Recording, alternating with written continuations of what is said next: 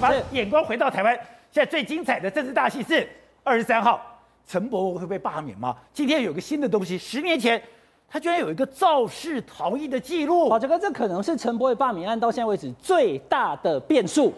讲插话，什么有没有支持过娱乐性大麻都没有这个来的重要，因为这个事情今天被爆出来之后，他出现了好几个转折。观众朋友注意听，一早有个媒体人，可是很多支持他的人说，你只要是。反中爱台就没有什么好选择的。这个是我讲最大的变数。当人家已经支持一个造逃人讲说造逃有什么关系，只要抗中跑台就好的时候，可能厌恶感会增高，厌恶感增高，他被罢免的机会就提高了。这个是在十年前高雄早上六点三十五分，当时陈柏伟他还不是立法委员，他也还不是公众人物，他开车开车，宝杰哥，我觉得很奇怪，他是从外侧车道超车到内侧车道，而且撞到机车，所以机车在内侧，他在外侧撞到之后，观众朋友你看哦。这个起诉书上面写的非常清楚，在这个人被撞倒之后，人车倒地之后呢，颅内受伤，而且一脑膜下腔出血。那这个时候撞人的人是谁呢？是陈柏维。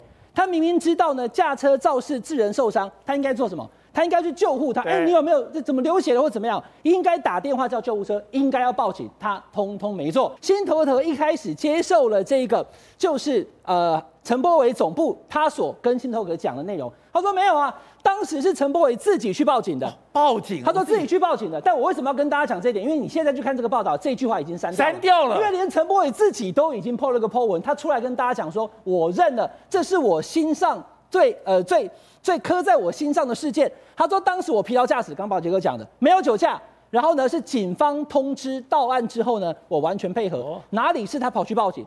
哦，这是一个关键。一开始他自己说他是报警，呃，就是陈柏惟总部告诉心头壳，那还打了个独家。结果这个这个新闻现在已经被好，这个几个字已经被删掉了。那我刚刚讲严重的还不是这件事，不然呢？严重的是后续的危机处理啊，越弄越大动啊。观众朋友，这个是在群组里面的人啊，我们把所有的人各自都码起来啊。这个是挺陈柏伟的三个后援会。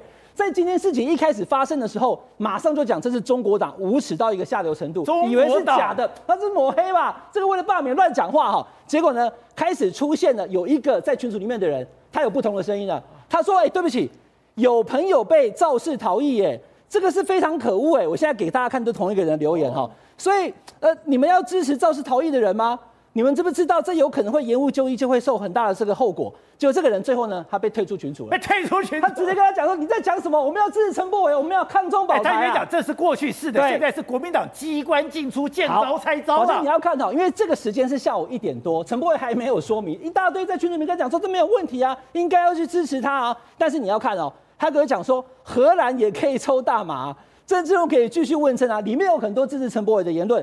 然后呢，到后来你可以看到哦，一直往下走。到了陈柏伟已经出来跟大家发出了他承认的声明之后呢，立刻有好几个人就离开了这个聊天室了，有没有？这两个人直接就离开聊天室啊，证明陈柏伟确实是肇事逃逸。但观众朋友，我跟大家讲哈，这个群主到了下午三点的时候啊，马上就有其他人讲说，哎，你看那几个已经离开的，就是所谓的三 QK，，我们不要他了。你看这个网友，本来法律就是参考用的嘛，真的能够保护台湾才重要吧。